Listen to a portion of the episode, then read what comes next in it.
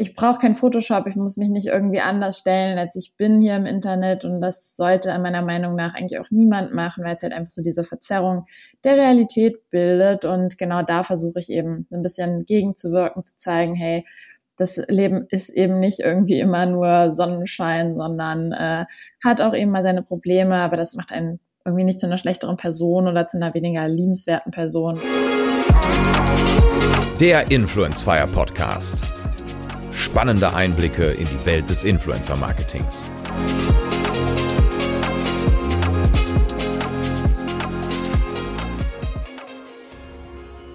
Ja, hallo zusammen zu einer neuen Ausgabe des Influence Fire Podcasts. Ähm, in unserer ersten Ausgabe hatten wir ja mit Diana Henning von The New Company gesprochen. Jetzt wollen wir das ganze Schiff mal ein bisschen umdrehen und heute mit einem Influencer bzw. einer Influencerin sprechen. Ähm, Thema heute sehr, sehr spannend. Ähm, wir wollen das ganze Thema Realness einmal auf den Kopf drehen ähm, und wollen vor allen Dingen auch mal darüber sprechen, was eigentlich wichtig ist bei einer Ansprache beispielsweise einer Agentur wie uns oder auch eines Direktkundens für den Influencer. Das heißt, wir sprechen ja immer darüber, dass Marken ihre perfekten Influencer finden müssen, sprechen da ja auch immer über den Brandfit. Heute soll es vor allen Dingen auch darum gehen, ähm, was für Influencer wichtig ist, wenn sie ihre Kooperationspartner aussuchen. Deswegen freue ich mich umso mehr, dass wir heute Kim als Podcast-Gast begrüßen dürfen. Hi Kim, hi nach Berlin. Ja, hi, äh, schön, dass ich da sein darf. Ähm, ja, herzlich, also danke. Stell dich doch einfach mal vor, ich weiß ja, wer du bist. Ähm, wer bist du, wie heißt du, ähm, auf welchen Kanalen bzw. auf welchem Channel können wir dich finden? Ähm, bist ja eigentlich auch überall aktiv, äh, damit die Zuhörer vor allen Dingen dich auch finden können, aber sich natürlich auch mal deinen Content anschauen können, um auch gleich zu verstehen, worum es heute eigentlich geht. Ja, klar, super gerne. Also ich bin Kim, ich komme aus Berlin, 25 Jahre alt und ich mache eigentlich schon seit ein paar Jahren, also seit fünf bis sieben Jahren ähm, Social Media und habe mit Instagram gestartet, sozusagen mein kleines Baby, also irgendwie, keine Ahnung, so diese große Herzensangelegenheit, aber habe ja. mich dann auch von einem Jahr dazu entschieden, ähm, YouTube zu machen. So die Corona-Zeit hat mich dazu bewegt. Er gesagt, hatte man dann eben auch Zeit und ähm, war selbst zwar nie so eine große YouTube-Nutzerin, aber habe mich von meiner Community überreden lassen und habe daran jetzt auch sehr, sehr große Freude und bin da super aktiv, lade vier Videos die Woche hoch im Bereich ähm, Food vor allem, aber auch so ein bisschen, das ist auch so Content noch auf meines Instagram-Accounts, ähm, der auch von Essstörungen und überhaupt so Mental Health äh, auch mit unter aufgebaut wurde und genau, dann mache ich auch noch TikTok, da bin ich auch seit einem Dreivierteljahr, glaube ich, jetzt aktiv und ja, meine, meine Content unterscheidet sich auf den Plattformen schon immer so ein bisschen. Also die Schwerpunkte liegen so ein bisschen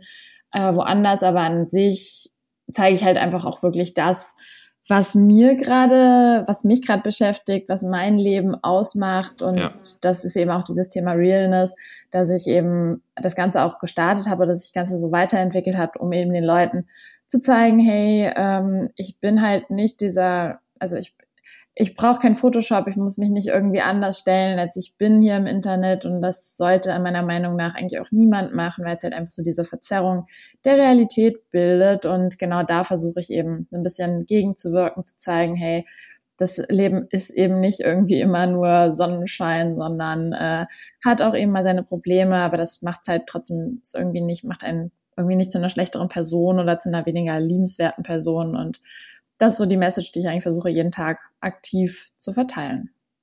Wie bist du da damals drauf gekommen? Ähm, Gab es da irgendwie ein, ein, Ereignis für dich, wo du gesagt hast, okay, das, das Thema Realness willst du jetzt komplett kommunizieren, willst du jetzt ganz offensiv vor allen Dingen auch angehen? Ähm, sicherlich ja auch für, für andere Influencer, ich will jetzt nicht sagen ein Tabuthema, aber ähm, ich würde ja schon sagen, dass du da auch irgendwo ein Alleinstellungsmerkmal mittlerweile ja auch hast.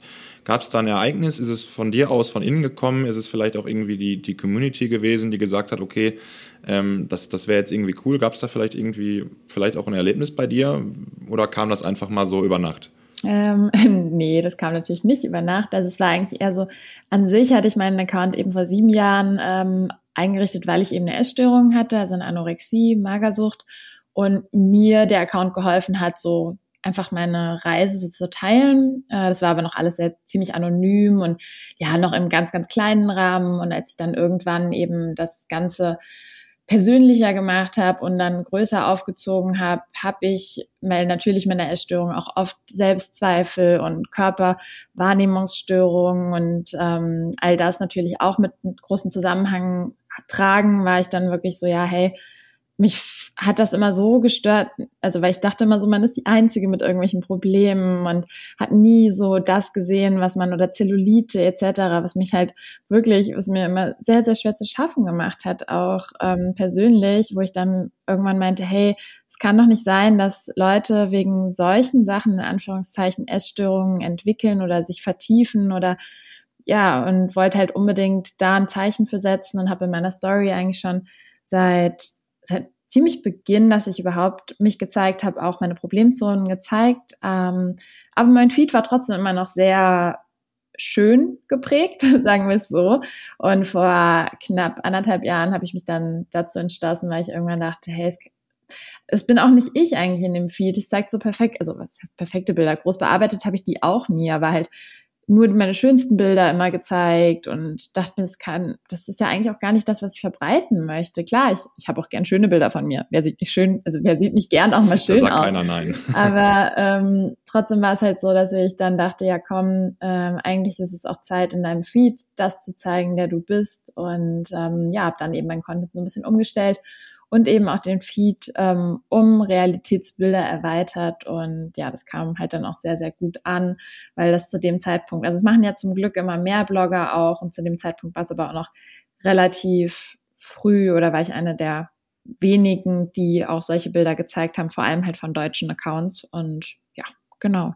Hast du da auch Gegenwind verspürt vielleicht zu Beginn, weil vielleicht auch Follower gesagt haben, okay, das, das gefällt mir jetzt irgendwie nicht. Hast du das da irgendwie gespürt? War es irgendwie zu 100 Prozent, dass das jeder gesagt hat, okay, finde ich cool, dass du diesen Weg da einschlägst, dass du da diese, diese Realness oder auch diese, diese Echtheit von dir einfach zeigst?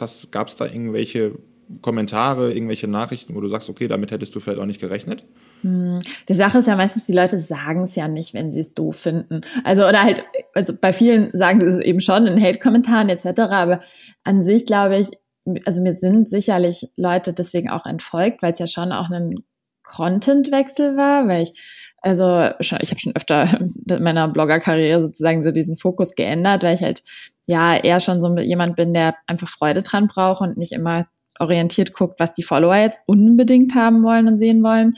Ähm, demnach, ja, mir sind bestimmt Leute entfolgt, denen das dann irgendwie ja too much war oder die halt eben ja das vielleicht nicht so richtig verstehen können, die das vielleicht auch zu dem Zeit oder ich meine, man ist ja in verschiedenen Entwicklungsphasen und ich glaube, in manchen Entwicklungsphasen möchte man das vielleicht auch gar nicht so sehen und lässt sich in Anführungszeichen lieber blenden von irgendwelchen perfekten Bildern und ja, also das denke ich sicher schon, aber ich glaube, es ist auch einfach unglaublich schwer. Man kann nie jedem gefallen mit seinem Content und das sollte auch gar nicht mein Ziel sein, dass ich da irgendwie jedem gefallen möchte um deinen Satz gerade aufzugreifen, sich blenden lassen. Ähm, eigentlich die perfekte Überleitung ähm, zum, zum Thema ähm, Kooperationspartner und Co. Ja. Ähm, gerade das Thema Realness natürlich irgendwie, wo, wenn man sich jetzt vorstellt, okay, ähm, wir suchen einen Influencer als Marke, als Agentur, der, die jetzt beispielsweise unser neues Produkt irgendwie an seine Community heranträgt, ähm, der das präsentiert und auch die Reichweite da ermöglicht. Ist natürlich da einfach zu 100 Prozent gegeben, ähm, dass man dir da einfach vertrauen kann, dass das, was du zeigst, einfach real ist. Ähm, wie suchst du dir deine Kooperationspartner aus? Du hast ja sicherlich viele Anfragen, ähm, hast natürlich auch mit YouTube, TikTok, Instagram auch verschiedene Kanäle mit verschiedenen Formaten und Co. Ähm, was ist dir da wichtig? Mit wem arbeitest du zusammen? Ähm, erzähl einfach mal. Ja, also äh, ja, wie du schon sagst, also so erstmal sind es halt so diese klassischen, wo man schon sofort Papierkorb oder ähm, Absage schicken kann, sind halt wirklich, also ich weiß auch nicht, welche Unternehmen sowas heutzutage noch machen, die halt wirklich ohne den Namen einen anschreiben, wo irgendwie nur Hey, my dear oder Hallo ähm, und wo es halt wirklich komplette Copy-Paste-Mail ist. Also sowas landet bei mir schon komplett im Papierkorb, weil ich mir denke, wer nämlich dann sich noch nicht mal die Mühe macht, herauszufinden, wie ich heiße, der oder am besten bei deiner besten Freundin noch die gleiche Mail zwei Minuten später ja, aufschleppt. Genau, oder dann auch der falsche Name, äh, weil es genau. so eine krasse Copy-Paste ist. Oder, oder auch in den ersten Sätzen, wo dann irgendwie was steht, ähm, wir sind begeistert von deinem äh, Fashion-Content und, und ich gucke mir meinen Account an und denke mir, ah ja, ich habe richtig krassen Fashion-Content.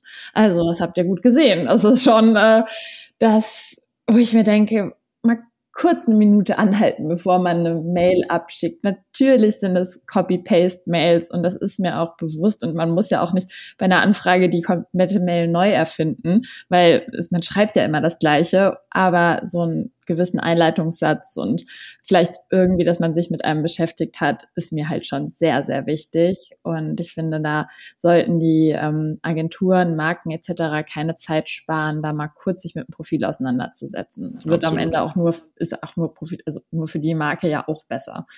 Ja. Genau.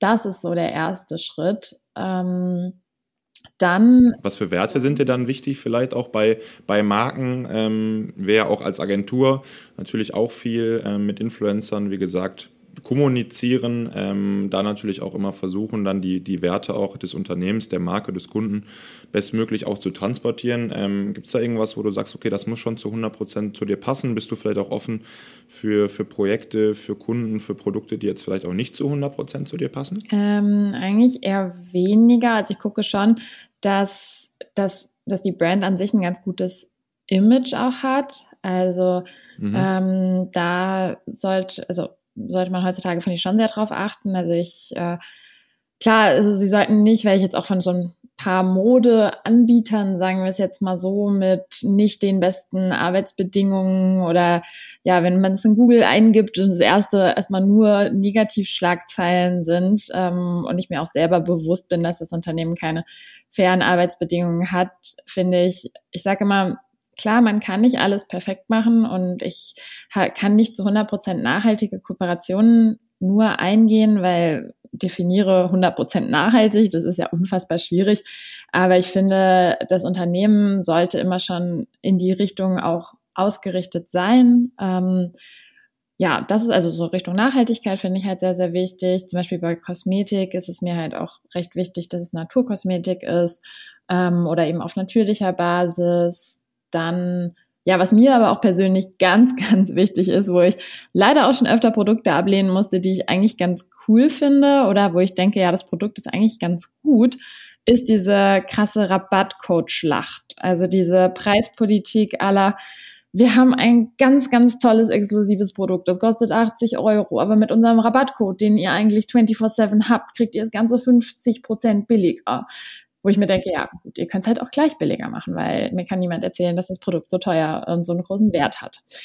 Das finde ich ist mit Instagram einfach, also es sind ja diese typischen Instagram-Marken, die sich da aufgebaut haben und das finde ich, weiß ich nicht, ist eine komplett falsche Richtung und das möchte ich halt gar nicht fördern. Also das habe ich Tatsache leider für mich auch erst so vor einem Jahr diesen ich weiß nicht, sonst, man nimmt Werbung an, dann macht man sich nicht so, also vor allem anfangs, wenn man erstmal, man wächst da ja auch irgendwie selber für sich rein in diese Werbungswelt. Also von heute auf morgen wollen irgendwie Firmen mit einem kooperieren. Das ist ja anfangs, ist man noch froh über jedes Produkt und denkt sich, oh mein Gott, ich kriege Essen umsonst. Und ähm, mm. bis man irgendwann halt, ja, oh mein Gott, ich kriege auch noch Geld dafür. Dann war da ausschlaggebend eigentlich anfangs immer nur, gefällt mir das Produkt oder gefällt es mir nicht, schmeckt mir das Produkt oder schmeckt es mir nicht. Das war so anfangs das, wo ich drauf geachtet habe. Und jetzt geht's halt eben darüber hinaus, wenn man da so ein bisschen lernt und wächst, geht's mir halt, ja, eben vor allem das mit der Preispolitik ist mir halt total wichtig. Und äh, ja, natürlich immer noch, ob also, äh, das Produkt wird immer von mir, wenn ich es noch nicht kenne. Also oft kenne ich ja auch, das macht dann am meisten Spaß, äh, kenne ich die Produkte schon, nutze sie schon privat und freue mich natürlich dann riesig, wenn ich mit der Brand auch noch wirklich offiziell, sagen wir es so, kooperieren darf. Aber sonst steht für mich halt auch ja sehr, sehr oft halt auch Geschmack äh, etc., weil ich ja viele Food-Kooperationen habe im Vordergrund. Hast du auch schon mal dich selber beworben? Also ich meine, ähm, so der klassische Weg ist ja, okay, ähm, ein Kunde sucht Influencer für eine Kampagne, ähm, ob es dann die Agentur ist, die dann beispielsweise dazwischen hängt und ihren Daten beziehungsweise ihre Influencer nutzt, ähm, ihre Datenbank oder ob es dann der Direktkunde direkt ist. Wie oft hast du dich schon mal vielleicht irgendwo bei einem Unternehmen auch vorgestellt, ähm, dass du gesagt hast, ey, schaut mal mein Profil an, ich hätte Lust auf eine Kooperation oder ist das eher ähm, eine ganz seltene Geschichte? Oh nee, ich mache das relativ oft. Also ich weiß, dass manche Influencer das gar nicht machen, aber keine Ahnung, vielleicht liegt es daran, ich habe BWL studiert und äh, bin so bin relativ wirtschaftlich gepolt, auch zum Teil. Also halt, also ich keine Ahnung, ich wenn ich Unternehmen habe, die ich, es ist ja auch nur ein kurzer Schritt, ein, eine Nachricht und ob man das jetzt macht oder nicht, also es kann ja nur, kann, man verliert ja nichts dran und dann hat, also es hat natürlich auch schon öfter geklappt, wo ich dann halt vor allem im Food-Bereich eben, wenn ich selbst neue Unternehmen entdecke oder sonst irgendwas, halt Unternehmen eh immer mal auch tagge, wenn ich deren Produkte automatisch, also einfach selbst kaufe. ähm, und ja, also so ergeben sich auch ähm, auf jeden Fall Kooperationen bei mir. Was würdest du so sagen, was macht dir am meisten Spaß ähm, in Sachen Kooperation? Ist es dann wirklich irgendwie ein, ein YouTube-Video, wo du sagst, okay, da geht es natürlich irgendwie eine ganz kreative Geschichte rein, du musst natürlich auch irgendwie eine, Geschichte erzählen drumherum. Ist es dann wirklich die Instagram-Story vielleicht auch? Du ja gerade auch gesagt hast, mit den Rabattschlachten und Co. bist du kein Fan von, was ich natürlich auch absolut verstehen kann. Was macht dir so am meisten Spaß an der Kooperation? Ist es vielleicht auch mal was, was ganz Neues? Wir ja damals auch schon mal zusammengearbeitet haben ähm, für einen Kunden. Ähm, was gehört da einfach für dich dazu, wo sagst du, ey, das ist eine richtig coole Kampagne, da habe ich jetzt richtig Bock drauf? Mm, also, was ich richtig cool finde, ist halt schon auch Kampagnen, die einen die eine Message mit raustragen. Also, wo es dann eben, sei es, also viele Brands gehen ja jetzt auch doch in die Richtung, was ja genau mein Topic ist, ja dieses Body äh, Confidence oder halt Selbstbewusstsein oder halt, ja, eben neben dem Produkt und neben der Kampagne noch eine Message tragen. Das finde ich immer relativ cool, weil man dann nochmal in der Hinsicht halt eben einen Mehrwert in dieser Werbung sieht und bieten kann.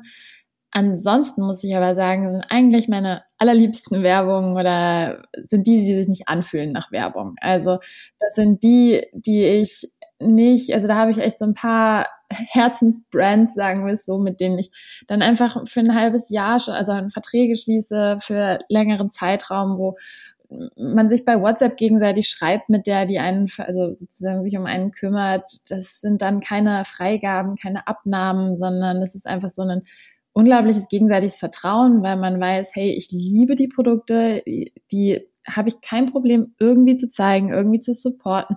Und die Brand weiß auch, das muss, da müssen wir jetzt nicht festlegen, ob das fünf Sequenzen sind, ob das drei Sequenzen sind. Das ist so eine Vertrauensbasis und das finde ich halt eigentlich am coolsten, weil dann ist es für mich eben auch ja, was ist in Anführungszeichen keine Arbeit, aber dann ist das für mich halt wirklich so ein Geben und Nehmen von beiden Seiten her, dass man dann natürlich noch mal eine Aktion von dem Partner supportet und da eben nicht irgendwie auf jeden Cent guckt und eben genauso die Brand da irgendwie einem komplett Freiräume bietet und das finde ich wirklich am coolsten.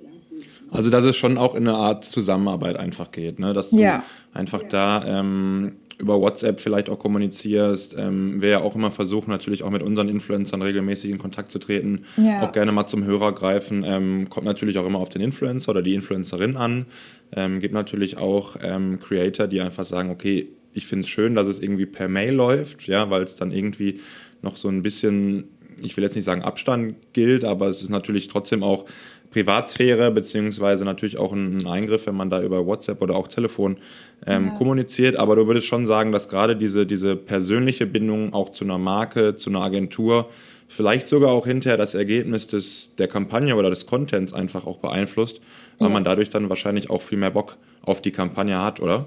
Total. Also wenn man da das Gefühl hat, man hat Ansprechpartner, die einen auch nicht so, weil ja, natürlich vor allem bei ersten Kooperationen, da ist es natürlich auch ganz, ganz schwer, dieses Vertrauen dem Influencer zu geben und diesen Druck ein bisschen rauszunehmen, weil manchmal habe ich auch so tierische, also was heißt Angst, aber denke mir so, oh Gott, oh Gott, jetzt habe ich ja irgendwie gerade zwei, drei Stunden Videos für gedreht und wehe, also natürlich, also wenn da jetzt irgendwie alles nicht in der Freigabe nicht klappt und ich das alles nochmal drehen muss und irgendwie einfach so dieses, schon so diese Angst davor, dass da jetzt irgendwie alles bemängelt wird und das ja, finde ich, kann man so ein bisschen den Influencern, wenn man ein Unternehmen ist, das Vertrauen nehmen, wenn man einfach auch das wirklich so sagt, hey, hier hast du unser Briefing, da sind so die wichtigsten Sachen drinne, ähm, aber an sich in der Umsetzung vertrauen wir dir, du kennst deine Follower am besten, du weißt, was gut bei dir ankommt und das so auch schon ein bisschen zu kommunizieren. Also ich weiß, dass da viele Kunden, da merkst du selber, noch sehr eingefahren sind auf zehnmal den Satz drüber lesen und ja, kein Stolperer in der Stimme oder wenn sie sich verspricht, ja, sag's neu, mach's nochmal. Und eben diese Authentizität, Authentizität, ja, so viel zu versprechern, eben damit eigentlich komplett rausnehmen und sich selber das kaputt machen, wenn die viel zu sehr an einem bestimmten Briefing, Wording hängen und einfach das alles perfekt haben wollen. Und auch das, ja, kann ich so ein bisschen Marken mit auf den Weg geben aus der eigenen Erfahrung das würde nie im Leben ein Follower merken, wenn da jetzt irgendwie, wenn ich ein Wort falsch sage oder anders sage oder das kommt eher viel zu verkrampft drüber, wenn ich da so äh, ängstlich sozusagen, oh mein Gott, jetzt sage ich hoffentlich alles richtig und ähm, so wie so ein Tonband das abspiele, weil ich Angst habe, mich zu versprechen, als wie wenn die einfach mir so ein bisschen Freiheit geben und da sagen, ja, es soll ungefähr das ist wichtig, dass da drin steht, aber nicht so dieses krampfhafte dran festhalten. Also da ganz klare Message äh, auch an die Zuhörer und Zuhörerinnen, ähm, die vielleicht auch da im, im Marketing irgendwie von, von Unternehmen unterwegs sind. Ähm, lasst den Influencern Freiräume, ähm, gibt denen die Kreativität. Ja. Wir natürlich auch für, für Influencer natürlich immer auch ein, ein Briefing schreiben. Ähm, wir natürlich da auch immer schauen, dass da gewisse Do's und Don'ts einfach drin sind. Ähm, was wir natürlich auch irgendwie sehen wollen, kommt natürlich auch aufs Produkt an. Ja, ist es jetzt wirklich vielleicht einfach nur ein Schokoladenriegel, der aus Schokolade besteht? Ähm, oder steckt da noch viel mehr hinter? Ähm, wir natürlich auch ja. immer versuchen, da die Wünsche der Kunden einfach auch an die Influencer weiterzugeben. Ähm, aber super, super coole Einblicke da auch in die Richtung, ähm, was man ja vielleicht als Marke auch so gar nicht mitbekommt. Ähm, was glaubst du, wohin wird sich das entwickeln? Ähm, gerade natürlich auch immer super spannend jetzt, gerade Stay at Home ähm, geht jetzt natürlich irgendwie wieder in die Richtung, ähm, geh mal raus. was glaubst mhm. du, was, was hat das Influencer-Marketing vielleicht noch 2021 für uns parat? Mm, ich glaube, eigentlich noch eine Menge, aber es muss, also ich glaube, die Brands müssen wirklich aufpassen und auch die Influencer müssen aufpassen, weil in dem Bereich habe ich sogar meine Masterarbeit geschrieben, ähm, weil es, die Follower sind schon genervt von Werbung. Also das muss man einfach sagen. Und da muss man eben immer mehr aufpassen, dass man seine Werbung anders gestaltet. Also dass man kreativer wird, dass sie vielleicht auch kürzer wird, kurz aber knapp und dass man schon da so ein bisschen einen Wandel reinbringt und eben dabei auch, also für Brands finde ich da auch super wichtig zu gucken, wie viel Werbung macht denn der Influencer, mit dem ich zusammenarbeite, weil dann bringt es der Brand auch nicht, wenn er irgendwie jeden Tag Werbung in seiner Story drin hat, dann geht es dann auch unter und kann er, finde ich, dann auch irgendwie so ein bisschen nach hinten losgehen, wenn es so ein bisschen Werbung Overload ist. Und das, glaube ich, ist 2021 besonders zu beachten, dass man ein bisschen nutzerfreundlicher ähm, Werbung schaltet, nutzerfreundlicher sich ausrichtet und nicht nur salesorientiert arbeitet, weil da kommt, finde ich, oft so eine Penetration von Werbung, die am Ende eher der Marke schaden könnte, als wenn man ein bisschen mehr die Plattform wieder zur Brand Awareness nutzt und sich da eben mehr dann auch vielleicht ein bisschen breiter aufstellt. Also ich finde vor allem TikTok hat halt eigentlich relativ coole Werbeaktionen, also weil es da eben nicht so krass um die Sales geht, aber dafür haben die eben super kreative und coole Brand Awareness Kampagnen, wo dann halt einfach die Marke im Hintergrund bleibt und man sich dann denkt, ah ja, das war ja, das ist der TikTok Werbung und dann eher zum Kauf greift und nicht äh, getrieben durch diese Werbung kauft. Und das finde ich interessant zu beobachten, wie sich das weiterentwickeln wird. Ich finde es auch, ja, vielleicht passiert da auch endlich mal so ein kleines Umdenken. Also ich versuche ja meine Follower auch so ein bisschen zu sensibilisieren für eben diese Instagram überteuerten Marken, und würde mich würde mir wünschen, dass wenn es natürlich super schwer für die Brands, die bereits bestehen und die so eine Preispolitik betreiben, äh, auf einmal zu sagen, ja, hey, unser Produkt ähm, wird jetzt auf einmal um, um 50 Prozent an sich günstiger. natürlich, die sind natürlich in so einer Zwickmühle wie die, also vielleicht, vielleicht wollen die es auch gar nicht sehen und werden die es auch nie irgendwie ihre Politik ändern, aber ich würde mir wünschen, dass wenn halt neue Brands auf den Markt kommen, dass die halt von Anfang an faire Preise setzen, da in die Richtung Nachhaltigkeit sich ein bisschen mehr tut ja. und ähm, ja, genau. Ja, danke ähm, dir für deinen Ausblick. Ähm, super, super spannende Themen. Ich glaube, wir könnten auch noch eine Stunde über, über alle möglichen Themen wie TikTok und Co. sprechen.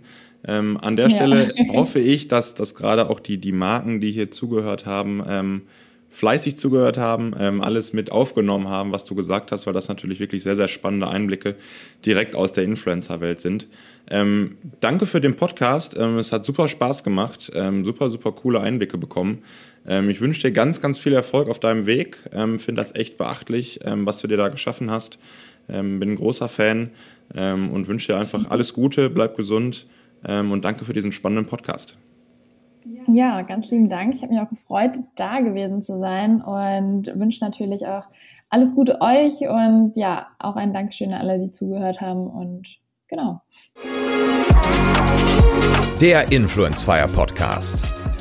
Spannende Einblicke in die Welt des Influencer Marketings.